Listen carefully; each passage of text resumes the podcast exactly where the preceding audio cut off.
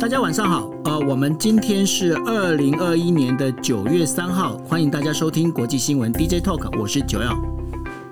Hello，大家晚安，我是 Dennis。是哦，那呃非常开心哦，今天是呃就是我们这个星期最后一天，呃来跟大家分享国际新闻 DJ Talk。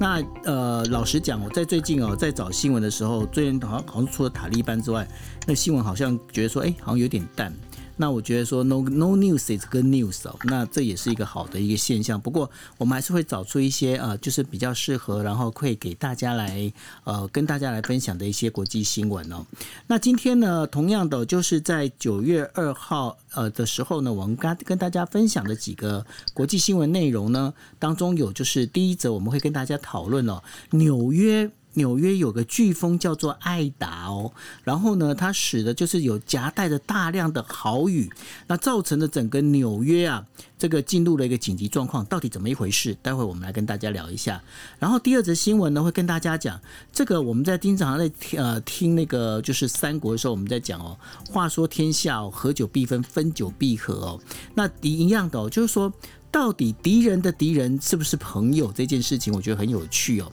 那所以呢，现在呢，最近传出了英国跟美国的情报单位呢，开始要找塔利班合作，做什么呢？因为呢，他们要找塔利班来合作，要来对抗 IS，也就是伊斯兰国组织哦。为什么要这样做？那我们第二题会跟大家聊这个。然后到第三个时候，就是哎，王毅。王毅这个趁着那个凯利在就是天津呃，在他谈气候变迁的时候，王毅他就趁机的四两拨千斤的就说：“哎，你们看哦，现在美中合作才是真正的一个王道，一个正确的选择哦。而且呢，从缅甸一直到阿富汗，你看中国应该要负起的亚洲地区稳定的一个责任哦，到底是不是这样子呢？那美国又怎么看呢？那待会晚点我们来跟大家来分享这一件事情。接下来第四则的则是呢，大家可能都不会去很少去注意到一件事情哦，就是呢，中国呢刚通过了一个海上交通安全法，它从九月一号开始实施哦。那这海通海上交通安全法到底在谈什么？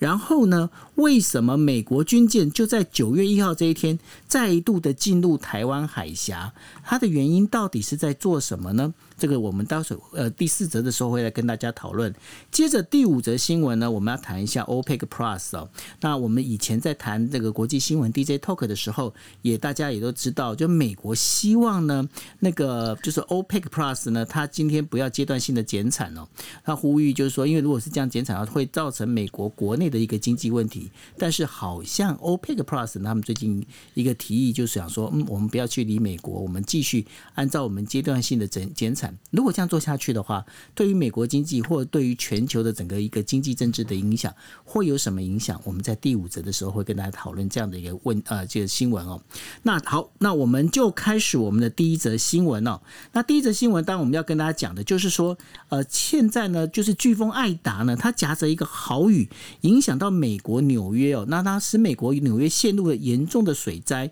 那甚至呢就在。就是二号的凌晨呢，直接宣布进入进入了紧急状态哦。那纽约市长白思豪在他的推特呢上面就公布说，纽约市进入紧急状态，因为他他上面讲了，我们现在正在经历一场历史性的天灾，包括这个破纪录的降雨量、严重的淹水。道路也非常的危险。白思豪他怎么说呢？他说这种降雨的方式让人家觉得惊讶、因为它的降雨的时雨量是多少呢？大概七公分到十公分左右，这是一个非常严重的一个下雨量。他说这个是让人难以置信啊。而纽约州长霍楚呢，他也在讲啊，这场雨呢让很多人超过很多人的预期，那使得当地。啊、就等于说是陷入了到一个就是一个紧紧紧张紧急的一个状态哦，所以即便是超前部署，也都不认为说会有遇到这么严重的一个状况。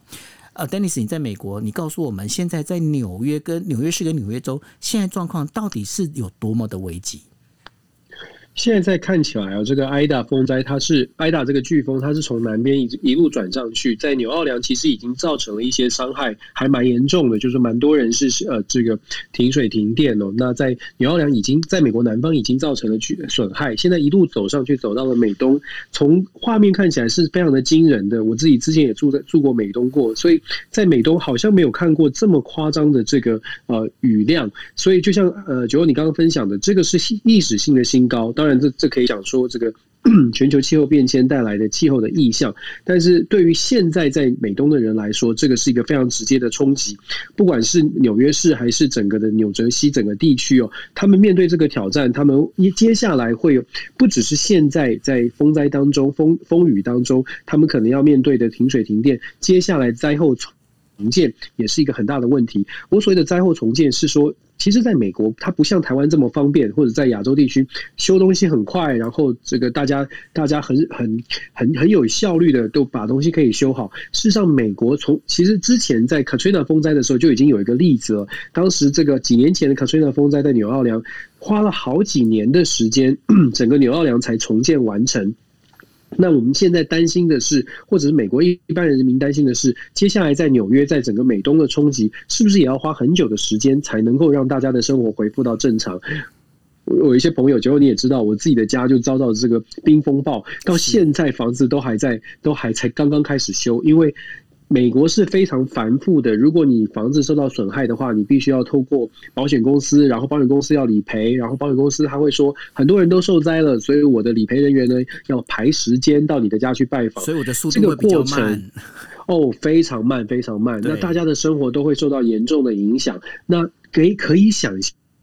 当你这个风灾让大家的生活造成影响的时候，很多的人就会开始觉得政府不够力，政府不够有力。那政府不够有力，怪的是谁呢？绝对是找那个政府的头哦。所以我们在讲的说，这次拜这个风灾又给拜登带来国内的一个很大的冲击。拜登他在呃已经决定了，最美国的消息是星期五的时候，拜登会先飞去纽奥良，因为风灾已经离开了纽奥良，先去纽奥良，路易斯安那州的纽奥良去看灾。那看灾的过程当中，不知道会发生什么样的状况这也是美国很多的媒体可能在等着看的，因为一定会遇到一些民众的反应，也一定会有记者继续追问他一些可能没有关系风灾的话题，拜登的反应又会是怎么样？所以大家都在想说，礼拜五可能又是一个新闻的爆点。虽然我们 DJ Talk 礼拜五没有没有报道的，可是我想下个星期啊，可能又有其他的话题可以谈。但是我觉得挨大风灾它凸显了几个问。题第一个是美国的防灾系统，就是呃，美国的整个救灾跟灾后复原的系统。虽然你看美国很大，好像很有这个很有这些资源，或有很有能力来做我们想象当中的很多事，可是实际上的美国，因为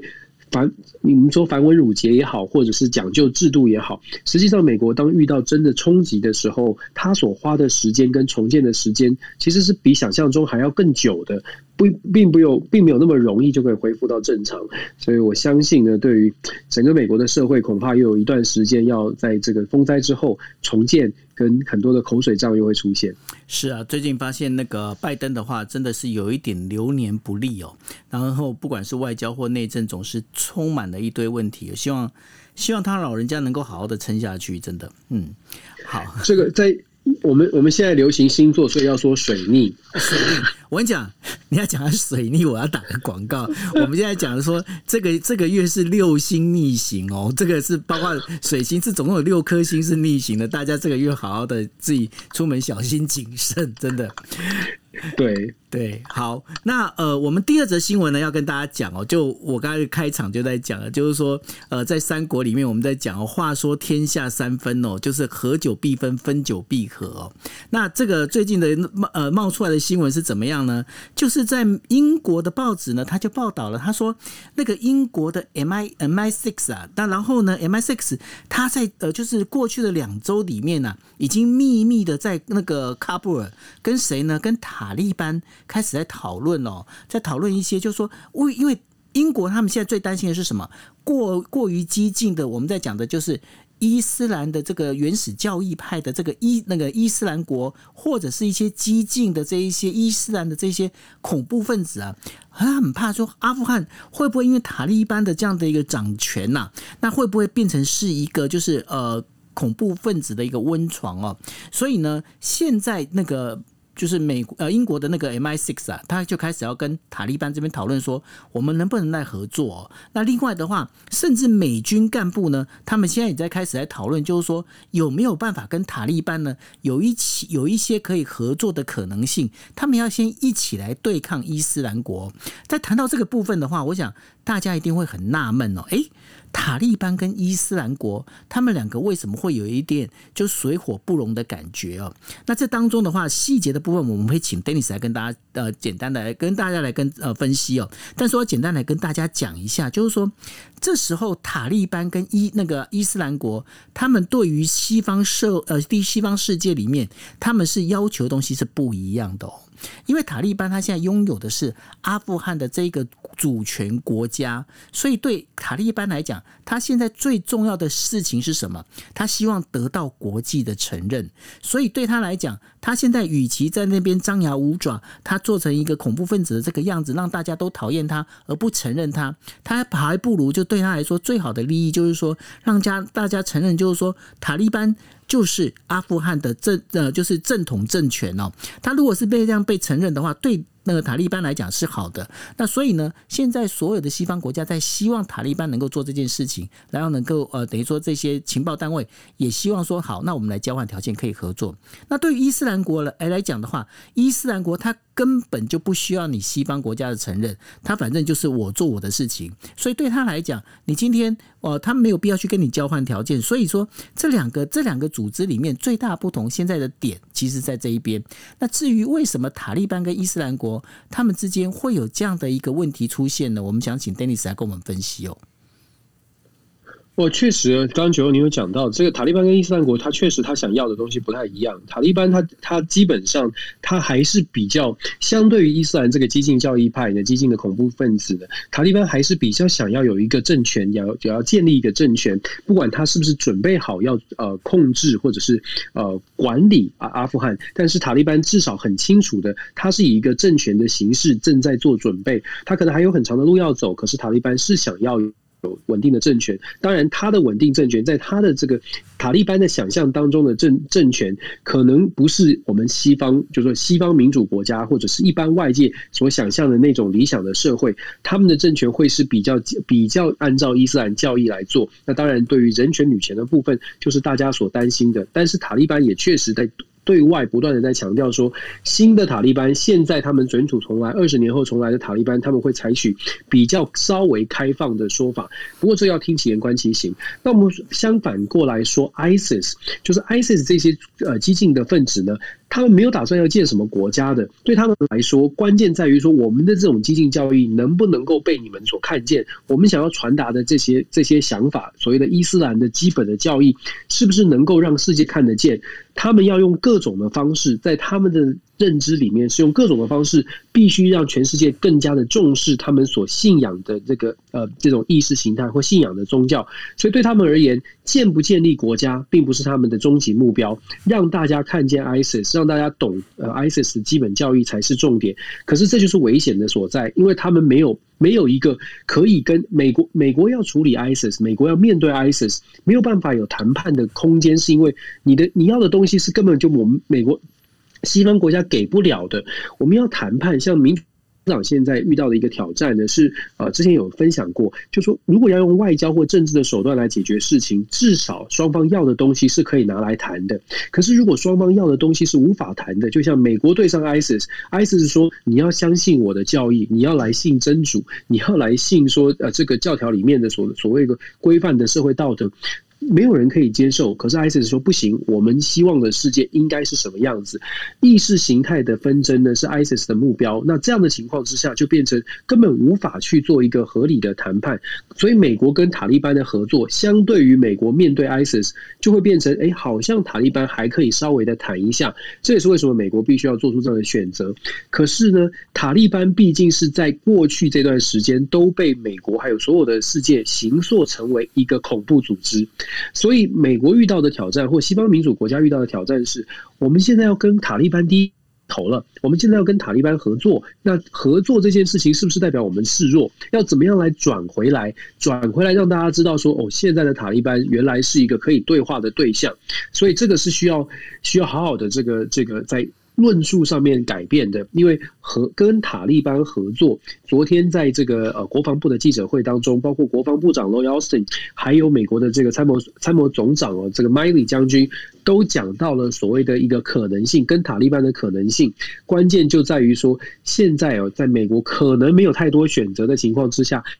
跟塔利班合作是必要必要之举，只不过怎么来面对这个，要找到一个下台阶，再来呢？美国一定给得合作的一个最重要的原因，是因为美国现在他还有美国人在阿富汗，而且还有曾曾经帮助过美国人的阿富汗人需要离开的还在阿富汗，所以他美国有更大的压力，迫使他们必须要赶快的寻求外交的政治的手段，跟塔利班进行一些对话，把这些人救出来，因为现在。没有军事行动了，所以美国其实压力压力山大哦。相较于很多人朋友就会会问说，诶，那现在美国没有大使馆，怎么做这个外交行动？确实，美国现在已经完全撤离了阿富汗。那在阿富汗境内呢，美国没有代表处，也没有大使馆，那要怎么样来做外交的斡旋？过去不是没有经验哦，过去其实像二零一二年的时候，美国去撤出了叙利亚；二零一五年的时候，像是这个这个难民潮的时候呢，其实美国也没有所谓的大使馆。呃，美国跟伊朗也没有所谓的大使馆，可是还是有不同的方式。拜登昨天自己讲说，美国跟阿富汗未来的交往的大概三个途径：第一个是外交，第二个是经济手段，第三个就是所谓的靠靠盟友跟呃阿富汗来进行进行一些沟通跟对话。可是这三个管道，我们刚刚说了，第一个外交途径恐怕效果是很有限的，因为用远端的外交，现在美国的阿富汗的大大使馆的人员呢，全部撤到一千两百。英里之外，大概将近两千公里之外的卡达的杜哈，有遥控来操控这个阿富汗的情势哦。那效果大家可以想象，效果是非常有限的。那经济手段呢？现在看起来，阿富汗好像也穷到没有什么好谈判的。你在经济制裁，好像阿富汗也没有什么感受，因为也没有什么外贸是跟美国是有关的。真的严格来说的话，可能美国间接的施压巴基斯坦，巴基斯坦再间接的施压阿富汗。可是坦白说。就伊塔利班现在的这个经济的条件呢，经济手段恐怕也这条路可能也走不太通。接下来就只剩下盟国这件事情，透过美国的盟国，其实像伊朗啊，没有外交外交使馆，可是，在伊朗的美国有所谓的虚拟使馆，是设在瑞士的大使馆哦。这很有趣，瑞士等于是扮演了美国的代代理人的角色，在伊朗进行一些跟伊朗进行一些沟通，也也帮美国做一些很多的外交上面的事情。那在阿富汗呢，是不是美国可以找到第三国？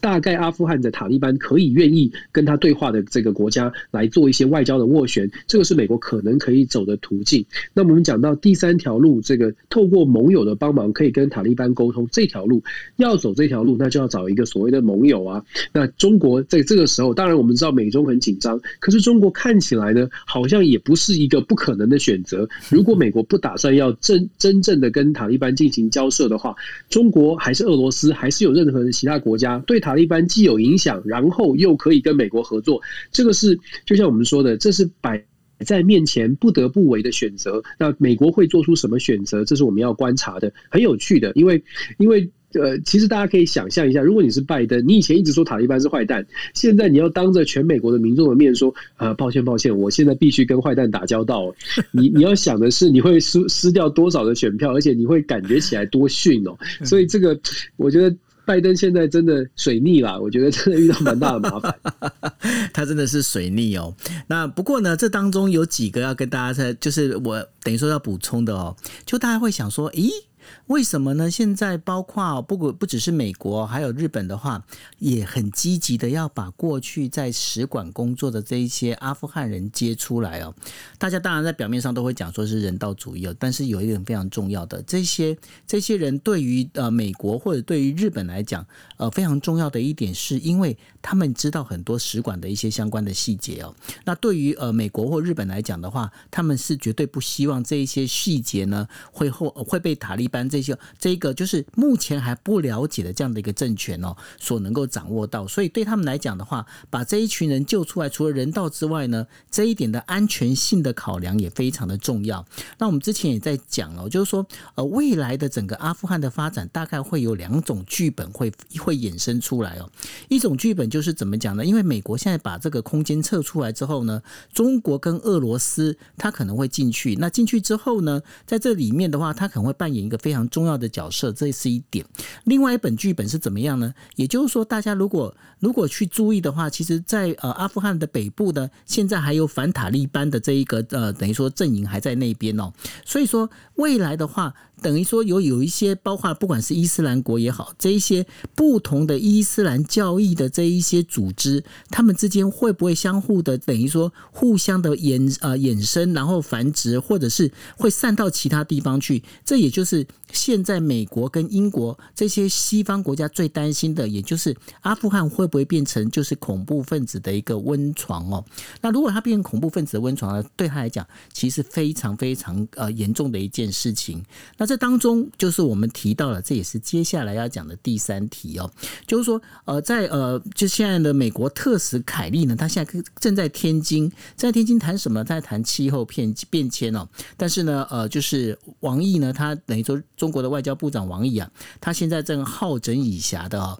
然后就跟这个就是凯那个凯利讲，就跟他讲说，中美之间的相互协助哦，现在是你唯一可以选择的正确的方法。为什么呢？因为他说，你看中国在不管是缅甸问题也好，阿富汗问题也好，我现在已经在担负整个亚洲的这一个安全稳定的一个力量哦。那美国，你如果不跟我合作，你来跟我一起对抗的话，你这样做好像不太对哦。所以呢，现在王毅像用这样方式走，那 Dennis 在美国的话，这算是他能够选的一张牌卡吗？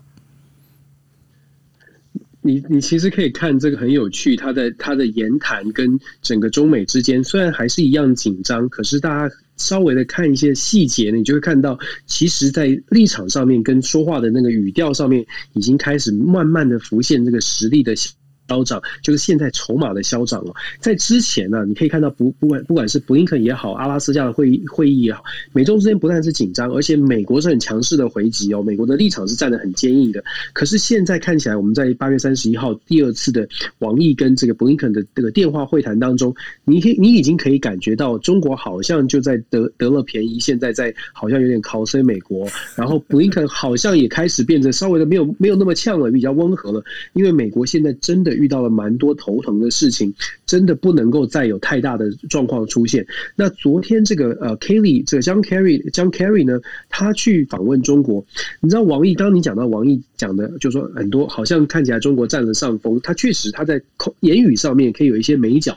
他甚至讲什么呢？他甚至讲说，我们中国啊，也冒了风险要跟你见面。你看你身边在天津的这些人，他们跟你见完之后还要隔离十四天呢。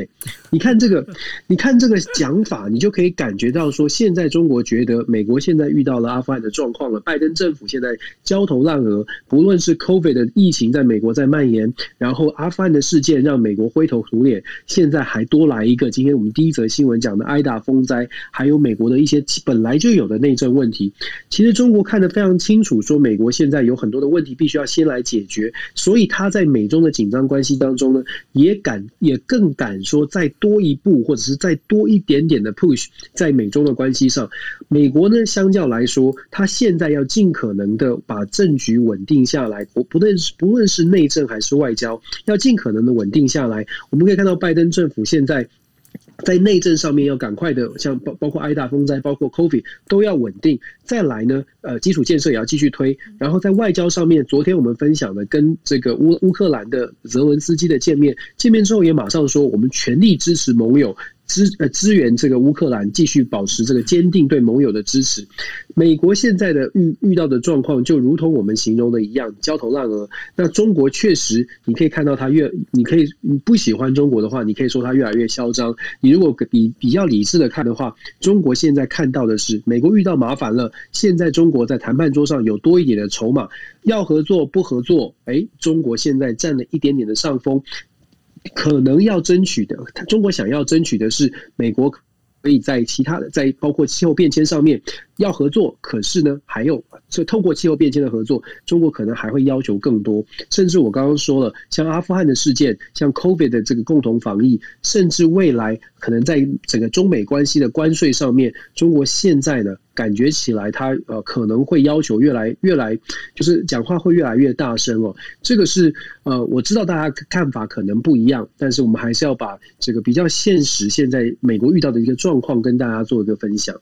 是呃，在中国这样的一个做法里面哦，当然了，我们也不能说就是美国呢，它旁边就没有一些顾忌哦。为什么它它还是有一些顾忌啊？包括不管是日本也好，还有我们昨天分享的乌克兰也好，甚至台湾也好哦，现在还有韩国啊，大家都还在看说，哎。美国啊，你今天你把阿富汗这样子的交出去之后，那我要看你接下来你当时承诺的这一些，包括呃这个亚洲啊，这个东亚的。东海的这些问题啊，你该怎么解决哦？那所以在八月二十七号的时候啊，美国有两艘军舰呢，就通过了台湾海峡哦。那这是美国总统拜登上任以来呢。第八次的美军军舰通过台湾海峡，那当然呢，这也又引起了中国非常不开心哦。那尤其是在呃今年九月一号的时候，呃中国海事局啊，他宣布九月一号呢，中国开始实行海上交通安全法，他要求呢五类外籍船舰进入中这个中国领海，这个领海我们打双引号啊，进入中国领海的时候。必须要向中国海事管理机构通报船名跟呼号，那然后呢，这包包括还要提供国际海事组织的编号等等各种资料。这也就是说，他把这个范围把它划为，就是说，呃，台湾海峡这范围呢，划为是中国海事管理的一个范围哦。那这当中最大的问题会引引发什么呢？除了台湾海峡这一个地方的一个问题之外呢，还有引起的一个就是呃，日本钓鱼台的这样的整个附近哦，因为我们大家也都知道，因为钓鱼台海。域啊，到目前的话，其实在很多的这个都还没有做一个确切明确的一个定案哦。那因为没有在做出确切明确定案的时候呢，那这也是为什么中国的那个不管是海警船也好哦，他们会不断的在进入这个所谓的钓鱼台的这个领海里面，那也使得日本非常的不开心哦。那所以在这整个一个状况里面，包括海事法、海警法这样整个公布之后呢，今天也要看到日本也在看美国你怎么反。应这些事情哦，那对于这样的话，就是前有追兵，后面还有还有人家在那边虎视眈眈在看着这件事情的状况之下，Dennis，你觉得美国还要怎么做啊？他是水逆要水逆到什么时候啊？水逆，这个那个国师唐奇阳，我我看他的分析说得到十一月嘛，有三个月水逆。所以，所以这三个月可能我们要稍稍微的更谨慎一点哦，尤其是看待这个国际关系中美的紧绷的情绪。呃，我觉得美国确实它会有很多的挑战，尤其中国现在它整个很多的动，中国的很多的动作反映出来是中国看起来觉得自己有有一个机会可以在中美的关系上面取得更多的筹码。那新的这个所谓的海上海上交通安全法呢，事实上就如同九欧你说的，这五种五种五种类型的船舰呢，按照新的法是要通报。的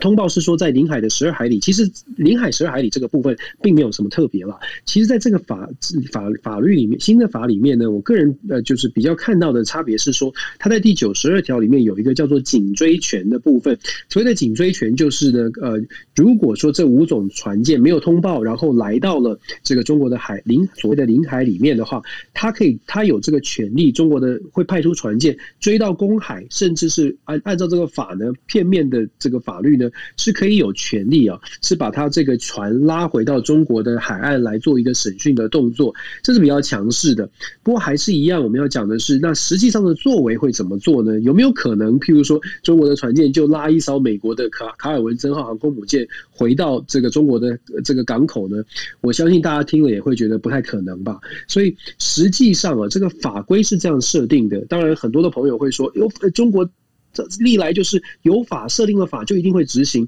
可是实际上恐怕这个挑战不小哦。那当然，它的象征性的意义呢，是告诉大告诉美国，尤其是剑指美国啦。因为其实你看这五类的船舰，有所谓的核动力的航航这个船核重力的这个船只，全世界哪有几个国家有核动力的船只呢？当然是剑指美国啊。所以这个法规啊，我们就说这个法它事实上是一个外交法，它是一个象征法，就是你要告诉要表达的是，哎，我们在中国。这边呢，我们设定了一定的法规，你要去踩红线，你来踩踩看。那那要踩了之后会怎么样？我们就看互相互相的这个呃这个交锋交手是是会发生什么样的情况。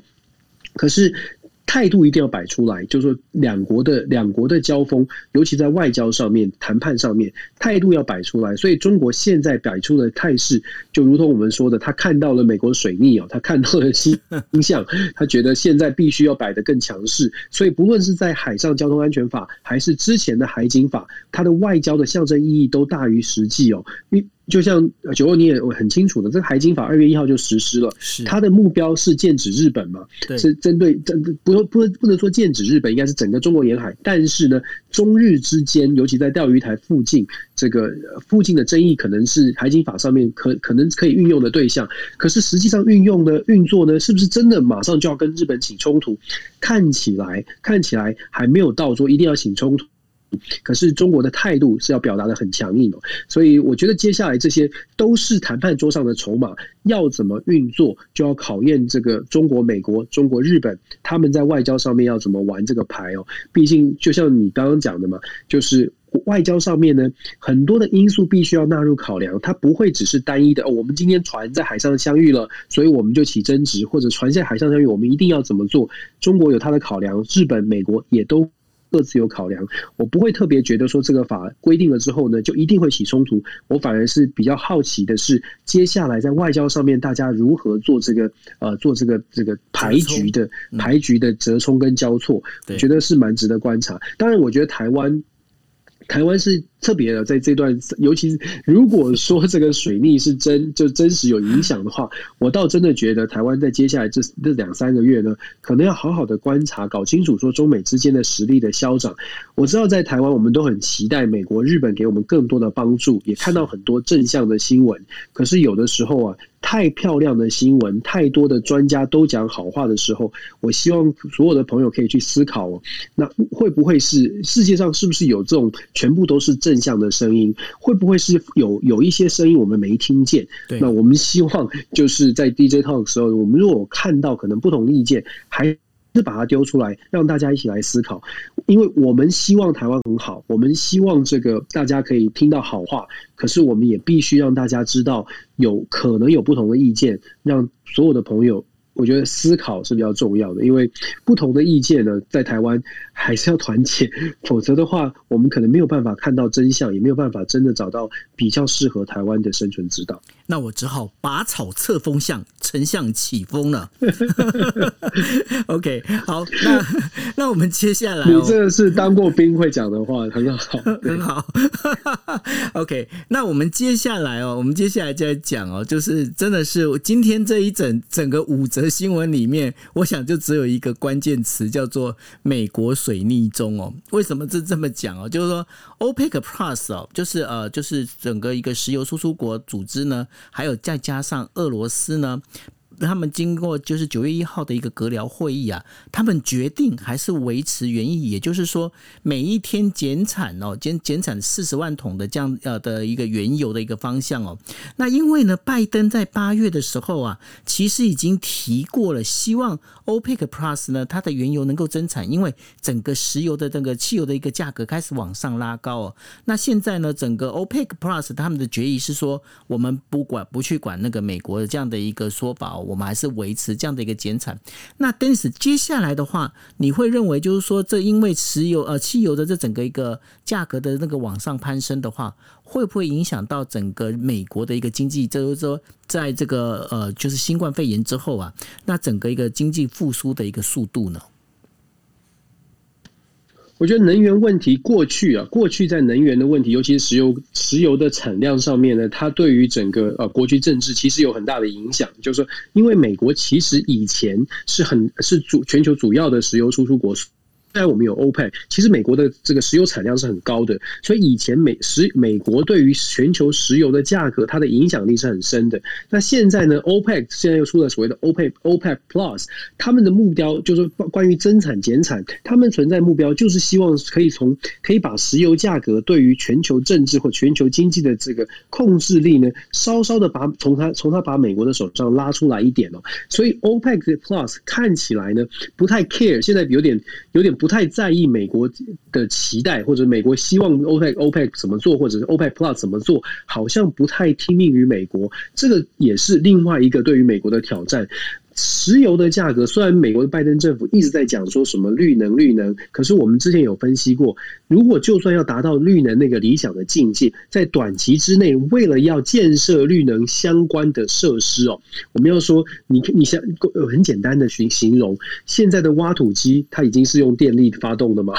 你现在的这些所有的机具是用电力的吗？已经人类已经达到那个那个境界了吗？好像还没有。所以当你的所有的机具，就算你想要达到绿能的世世代。当你的所有机具都还是用传统的燃料在发动的时候，其实呢，现在的传统的能源的价格或者传统的能源的供应还是非常的重要。就像我说，再强调一次，即便拜登觉得我们要产发这个发挥绿能，或者是以后要绿绿能的时代，可是，在至少五年最最理想最理想五到十年的时间之内呢，恐怕要摆脱石油对于全球政治实力或者全球经济的影响，并不那么容易。因为目前为所有的设施、所有的设备还是完全仰赖于传统的能源。这也是为什么 OPEC Plus 其实他们是有恃无恐，因为他们也知道，短期之内你不管电池发展的多么的厉害，短期之内呢，他们还是有一定的运作空间。所以，当他们把石油价格操控在自己手上的时候，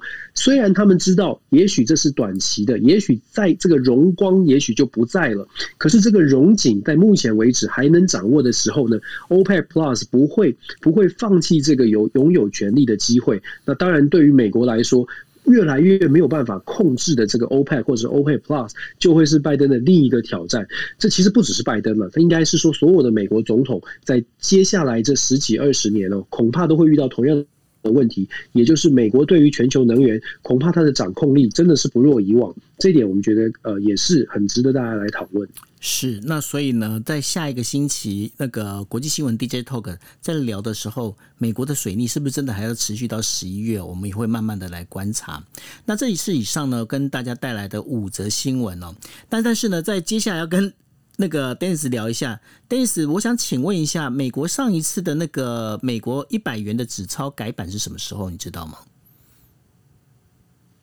哎，我不知道哎，是，对对，上次改版是什么时候？我不晓得，这要查一下。不过呢，我要讲的是说，呃，日本的纸钞呢，在二零二四年呢，将要全部改版哦。那在改版的话，它会改成就是一万元的那个人像呢，会换成就是呃日本的这个现代资本主义之父啊，也就是呃就色泽色泽荣一。然后呢，它的五千元呢，会改成就是。金田熟大学，金田熟大学的那个就是校长哦，叫金田美子创办人。然后呢，一千元的话会改成就是那个血清疗法的那个，就是在熊本的哈，我我这个熊本大使，呃，熊本的这个叫做北里财三郎哦，会改成这三个人的头像。但是有一点非常有趣的一个事情哦，但是你知道现在其实很多的这个我们在讲说我们在支付已经用电子支付，对不对？在美国这个有很流行吗？电子支付？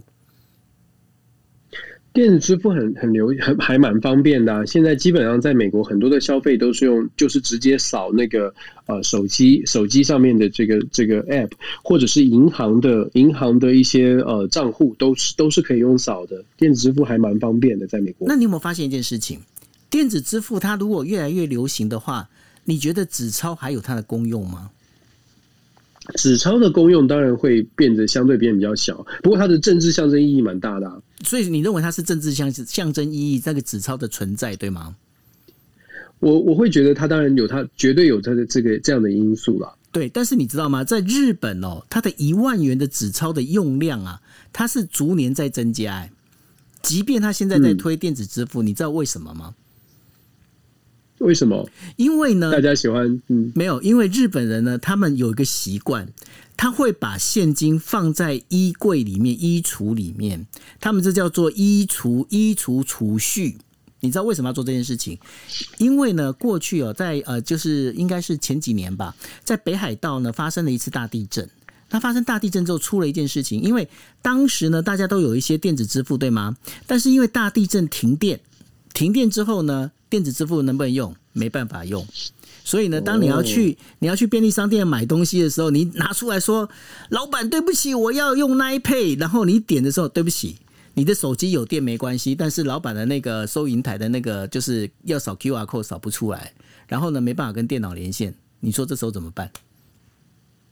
嗯，确实是一个问题。对，对那所以呢，这个事情其实也发生在一样哦，就呃前阵子不是在那个中国郑州吗？不是有大、嗯有大水吗？对，对，所以就是电子支付，我们现在我们会觉得很方便，对不对？像我们都用电子支付转账，哇，超方便的。然后就想说，哎，纸钞好像没有它的必要性哦。结果呢，其实这个纸钞的必要性就是在这个时候会出现。也就是说，现在呢，日本他们的那个就是防灾袋啊，防灾袋里面啊，它当然会有一些呃，就是紧急的，不管是你今天是干净的饮用水也好，或者是你有一些泡面、有一些手电筒之类的，包包全部都有。但是呢，它一定还会再放一包，就是你至少有一个备用的一个紧急用的一个现金。嗯哼，对，那对，确哎蛮真的蛮蛮重要的。这样这样说起来，尤其是气候变迁，现在天灾那么多，对，这就是重点，就是说，当我们现在在讲，因为我们今天的第一题题目，我们在讲的是这个整个纽约在呃大洪水的状况。大家有没有想过一件事情？当你的这个所有东西你都走电子支付的时候，你手上没现金的时候，你今天在这个灾就发呃发生这个天灾、气候变迁的天灾的时候，你怎么办？嗯，这确实是一个呃，在气候变迁、极度气候极气候极端化的世界，应该要思考的一个一个一个事情。对不，过你讲到电子支付，我就想到，我想问九欧，你是用你是用你你平常身上有现金吗？是用什么？是用皮夹吗？我用皮夹，你用皮夹对不对？对。我以前在台湾的时候也是用皮夹，就是你知道男、男生用的那个皮夹。对。然后我到美国之后发现，美国人他他呃蛮多人就南南方了，蛮多人用现金，尤其男男生哦，用现金他不是用皮夹，现金夹，对，它是用一个夹子，就是一个强力的磁铁，对把钱夹住的现金夹。就是呃，我以前觉得这好好奇怪哦，而且钱是完全露在外面的，嗯，就是你可以看到那个钱夹在外面。我以前觉得很奇怪，后来我发现，哎，用了还蛮好用的，所以我就觉得，哎，这个是一个很特别的一个习消呃习惯的改变。不过我不过我可以我可以跟你分享我的经验，你要不要听？好啊，当然好。因为呢，我之前呢，我曾经用现金夹，然后我用现金夹，就发现一件事情，现金夹哈，我不晓得是不是心理因素，我一直觉得现金夹那个钱一直没办法好好的存下来。然后呢，我后 我后来呢，就是我在上一次我生日的时候，我我自己去买了一个，就是一个皮夹哦，然后现在钱放进去，我发现诶。这个皮夹这个钱留的比较久，我不知道是心理因素啊。然后我跟你讲，日本人还有更妙的，日本他们他们在放钱的时候哦，他们会怎么放，你知道吗？他们会把那个人头啊，人头放在就是钱包的、往钱包的底下放。他们说，他们说这样子的话，因为那人头比较出不来，所以说那个钱能够放的比较久。有很多种放钱的这些怪癖。我以前呃用用皮夹的时候，你知道皮夹不是有分很多层吗？对以前就有人说呢，你皮夹分层，你一定要把大钞跟小钞是分开的，这样你才会把钱用的比较久。嗯然后现金夹呢，用用现金夹的时候，人家跟我说，你现金夹呢要把一块钱的小钞夹在外面，这样人家才不会想想说你有很多的钱在在这个夹里面，不会想要偷你，就放就夹一块钱。如果你有百元或者是五十元、二十元，你要美美金的话，你要把一块钱夹在外面，让大家觉得说你你没有那么多钱。所以我说用用皮夹、用现金夹或者是怎么带钱，好像也是一种很特别的一一种一种习惯或者是一种文化吧。是啊，不过呢，就是说，我觉得大家就呃，因为现在是疫情期间哦，如果可以的话，你尽量用电子支付是很好的。但是呢，我觉得日本人的这个概念，这个等于说有一天紧急概念，我觉得是对的哦、就是说你必须还是在自己家里面摆一些现金，这样子可能会比较好一点。对啊，对对对。是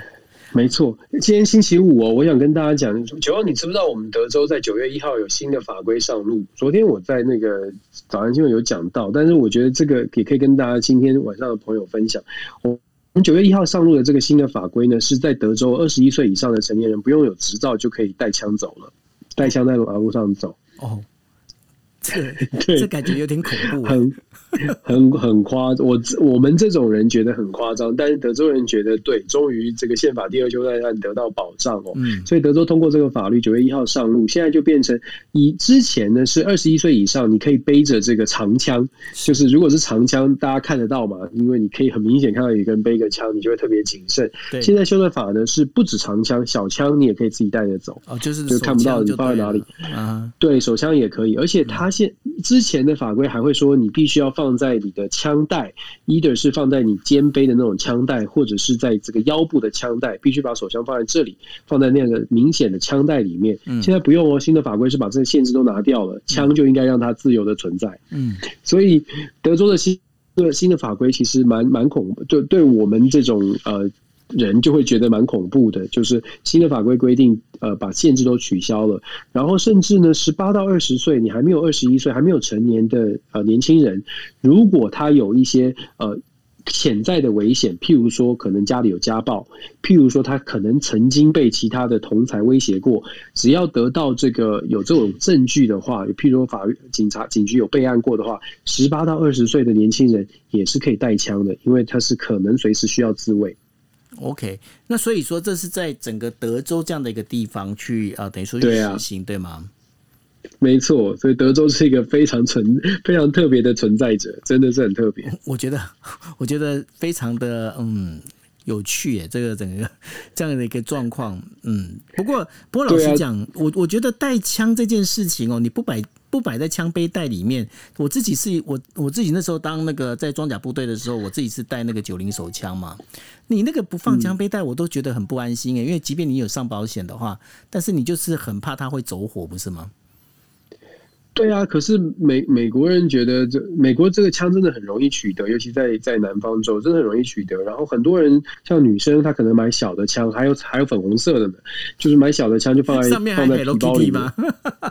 哦，它你可以做任何的，你知道去枪枪展，真的真的贴水钻啦，然后弄得很漂亮啦。但就是把枪装饰的很漂亮，就是属于专属女生、专属各克制化都有的枪，就变成一个明明它是很可怕的，可是它把它包的很很很很可爱吧？嗯，对，然后降降低这个这个为感觉起来降低降低这个侵略性哦。可对我来说，枪就是枪，还是蛮可怕的。是啊，但是超过八成的呃，超过八成哦，这个这个数据如果是正确的话，超过八成。德州人都表示是愿意有枪的，我不知道有多少人有枪，但是枪支是非常多的。如果你把全美国的个个人拥有的枪支除以美国的人口的话，其实平均来说是成成年人的平均呢，是每个人有一点一还是一点二把枪，你就知道有多少枪了。嗯，不过这个这样听起来的话，其实的确是有一点恐怖。为什么呢？这让我想到我当时我去呃柬埔寨的时候，那那时候。呃，刚好真正浓，然后还有那个就是陈其礼他们都还在那边，那当然跟他们都有见面哦。那那时候我们出门采访的时候，其实我们我们都会，我除了我跟摄影之外，我们车上另外还会有一个，就是有一个算是一个军官哦。那他本身其实就带了一把枪，为什么呢？因为我们那时候车子出去怎样，你知道吗？那个后照镜会绑那个。会绑那个铁丝，为什么呢？因为有时候那后照镜整个会被拔走。那所以呢，我们在采访的时候，其实那个军官就会陪着我们，因为万一如果有什么样的状况，就是我们随时都会被等于说他要保护我们就对了。那那时候我还记得，我那时候在采访的时候，我们平常礼拜六、礼拜天去真正农的那个地方呢，是做什么？他那时候他的他的娱乐项目叫做打火箭炮，他那个整个火箭炮拿起来，然后真的不夸张哦。然后他自己他自己身上也是有枪啊。那他那个枪的话，它上面还有一些红外线的一些瞄准器。他有时候不开心，他就开那瞄准器，就对着他底下人，就说：“你再说一次这样。”我我每次看到状况，我都觉得很害怕。哇，真的很特别。不过，我想现现在很多人已经不知道曾正农是谁了。就是这个已经是很多年轻年轻朋友可能不知道曾正农曾经是台湾的这个两两两乙大王，对啊。不过这也是一个在在嘉义算是非常有名声的一个人哦。好。那我们今天是时代 时代，这是时代的眼泪，时代的眼泪，真的。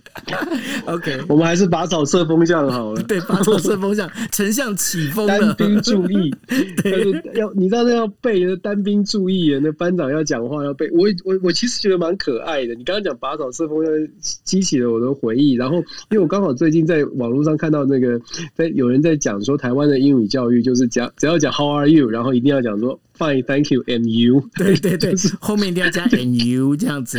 对对对，就是这真的是，这真的是台湾，我们就教台湾的教育很可爱的地方，就是它有一个模板，就是包括像军训也是一个模板，就是班长要说单兵注意，然后兵要回答说抬头观察，对不对？由左至右，什么由右至左，由近而远，就是你要背这些东西。我觉得这个是很真的是很可爱了，就是当然它是很基础，但是也很可爱。从军训到英文，我们都习惯用一个。模板式的教学，有填鸭式教学，但是这现在回想起来都是很有趣的回忆，台湾特色的回忆。是，anyway，对，这就是时代的眼泪。OK，真的 好，那这个就是我们呃这个星期的国际新闻 DJ Talk，那也非常欢迎哦大家下个星期二的晚上是呃二十四点的时候呢，来继续收听我们的国际新闻 DJ Talk。那也欢迎大家呢可以锁定我跟 Dennis 我们的不管是 Podcast 也好，或者是呃就九 L 这边有一个今夜一杯的呃 YouTube 频道啊，我们都会把这些内容会丢在上头，那也欢迎大家收那个去收听。或者收看哦，OK，好，那我们今天节目就到这边，谢谢大家，大家晚安喽，拜拜。谢谢大家，大家晚安，周末愉快，拜拜。